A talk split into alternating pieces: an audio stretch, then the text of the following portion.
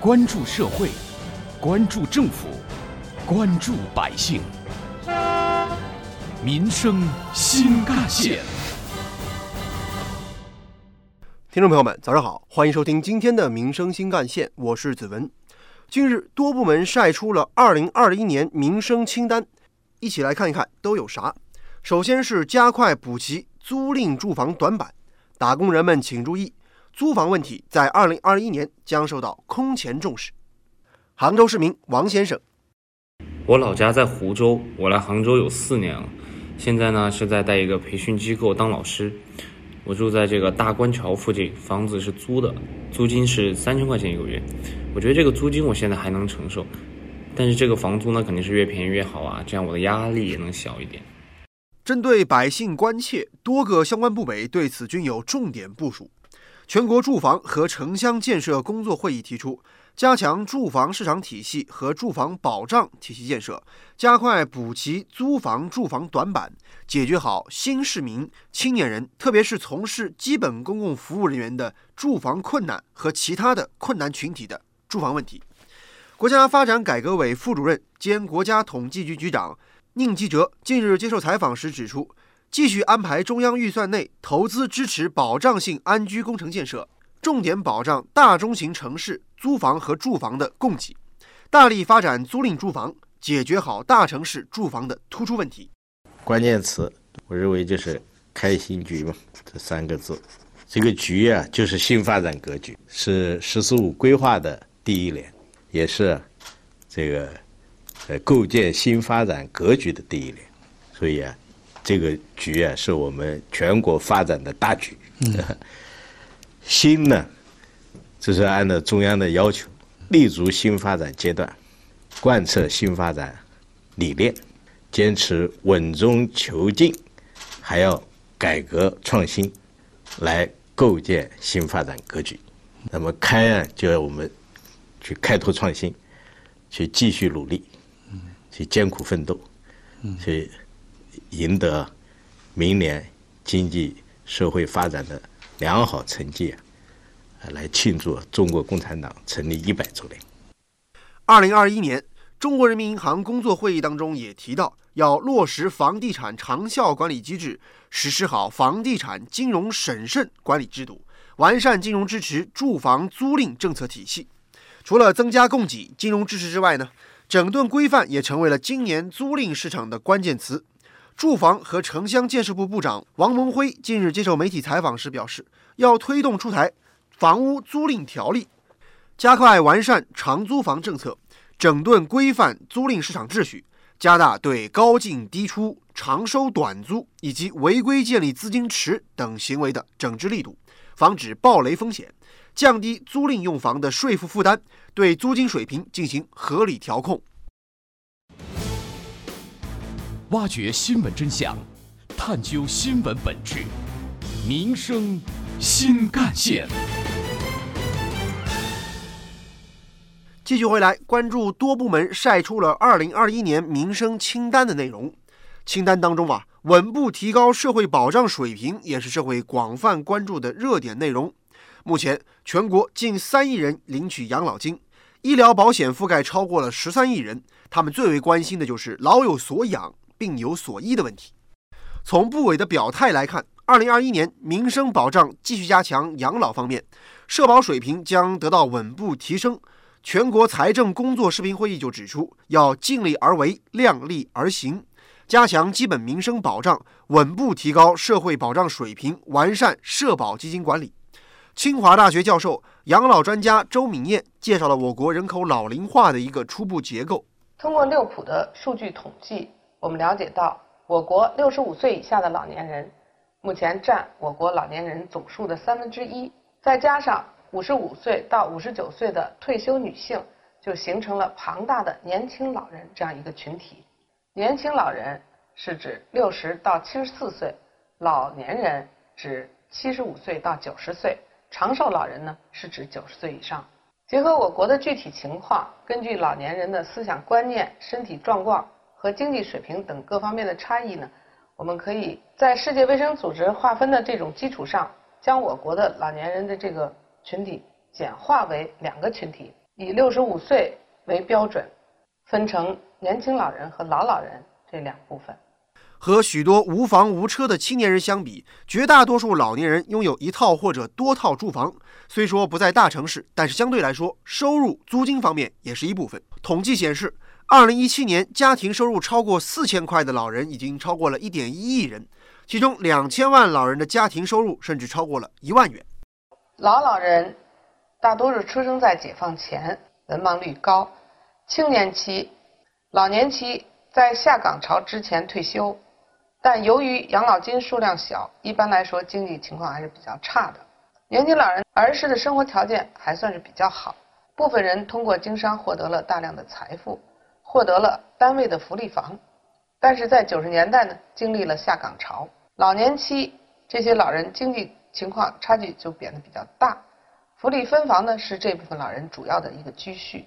比较理想的收入财政状况，使得一部分老人除了购买保健养生服务之外呢，也更加愿意为自己的未来健康和兴趣来投资。比如说休闲娱乐、旅游、兴趣等高层次享受型的消费，就越来越受到瞩目和青睐。这也成为了银发经济巨大市场规模的基础。对此，盘古智库老龄社会研究中心主任梁春晓认为，老年消费已经成为了目前消费的一个不可忽视的主体。在老年消费开始崛起，这是一个普遍的现象。嗯，但是与此相应的话，就是我们对老年消费的准备程度还远远不够。老年消费它不仅仅是一个单纯的提供商品，还要提供相应的消费服务。我们从基础设施、从消费环境、从消费服务体系，一直到整个消费品，包括商品和服务。这是一个完整的一个消费的生态。财政部部长刘昆近日接受采访时指出，二零二一年推进职工基本养老保险全国统筹，完善全国社会保障基金管理等等，令老有所养更有底气。适当提高城乡居民的医保人均财政补助标准，也在客观上增强了我们应对突发传染病的处置能力，使得病有所医，再上台阶。数据显示，二零二零年退休人员的养老金上涨了百分之五，实现了十六连涨。二零二一年养老金十七连涨，令人期待。同时，二零二零年城乡居民医保人均财政补助标准新增三十块钱，达到每人每年不低于五百五十块。二零二一年这个标准预计将进一步提高。挖掘新闻真相，探究新闻本质，民生。新干线，做好粮油蛋菜等农产品的保价稳价也是重点民生问题。回望二零二零年，其实猪肉价格的涨涨跌跌，让我们很多人都记忆犹新。不过最近这猪肉价格又有了新的变化，蔬菜价格也迎来上涨。根据商务部的监测数据显示，二零二零年十二月二十八号到二零二一年一月三号。全国食用农产品市场价格呢，比上一周上涨百分之二点四。三十种蔬菜的平均批发价格每公斤五块六毛五，上涨了百分之六点四。肉类价格算是稳中有涨，其中猪肉的批发价格每公斤四十五点五八元，上涨百分之三点七；牛肉的批发价格上涨百分之零点二，而羊肉的价格则基本持平。在这样的大背景之下，大家其实很关心，二零二一年物价还能不能保持稳定呢？做好粮油肉蛋菜等农产品的保供稳价，这是全国发展和改革委工作会议当中提出的明确要求。消费是畅通国内大循环的关键节点和重要引擎。二零二一年，激发消费潜力也成为了多个部委工作的发力点。近日，商务部等十二部门联合印发了关于提振大宗消费重点消费、促进释放农村消费潜力若干措施的通知。稳定和扩大汽车消费被放在了第一大任务。通知要求，鼓励有关城市优化限购措施，增加号牌投放指标，开展新一轮汽车下乡和以旧换新。鼓励有条件的地区呢，对于农村居民购买三点五吨及以下的货车、一点六升及以下排量乘用车，以及对居民淘汰国三及以下排放标准汽车并购买新车的予以补贴。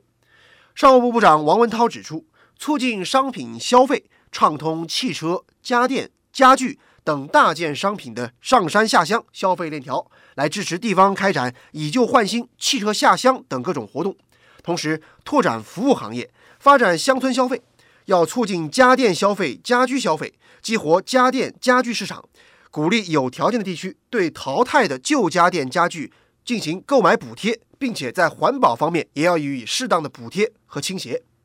二零二一年买车、买家电、买家具，符合条件的话就可以享受补贴，这是真金白银的实惠。有关于我们今天关注的话题呢，接下来您将听到的是本台特约评论员、资深记者叶峰老师的点评。从这一份民生实事清单来看，国家非常重视老百姓的日常生活。我注意到，特别是租赁房政策的一个大力的扶持，可以说是亮点中的亮点。从住房制度改革以来，很多老百姓呢。都改善了自己的住房条件，这个呢是毋庸置疑的。不过，同样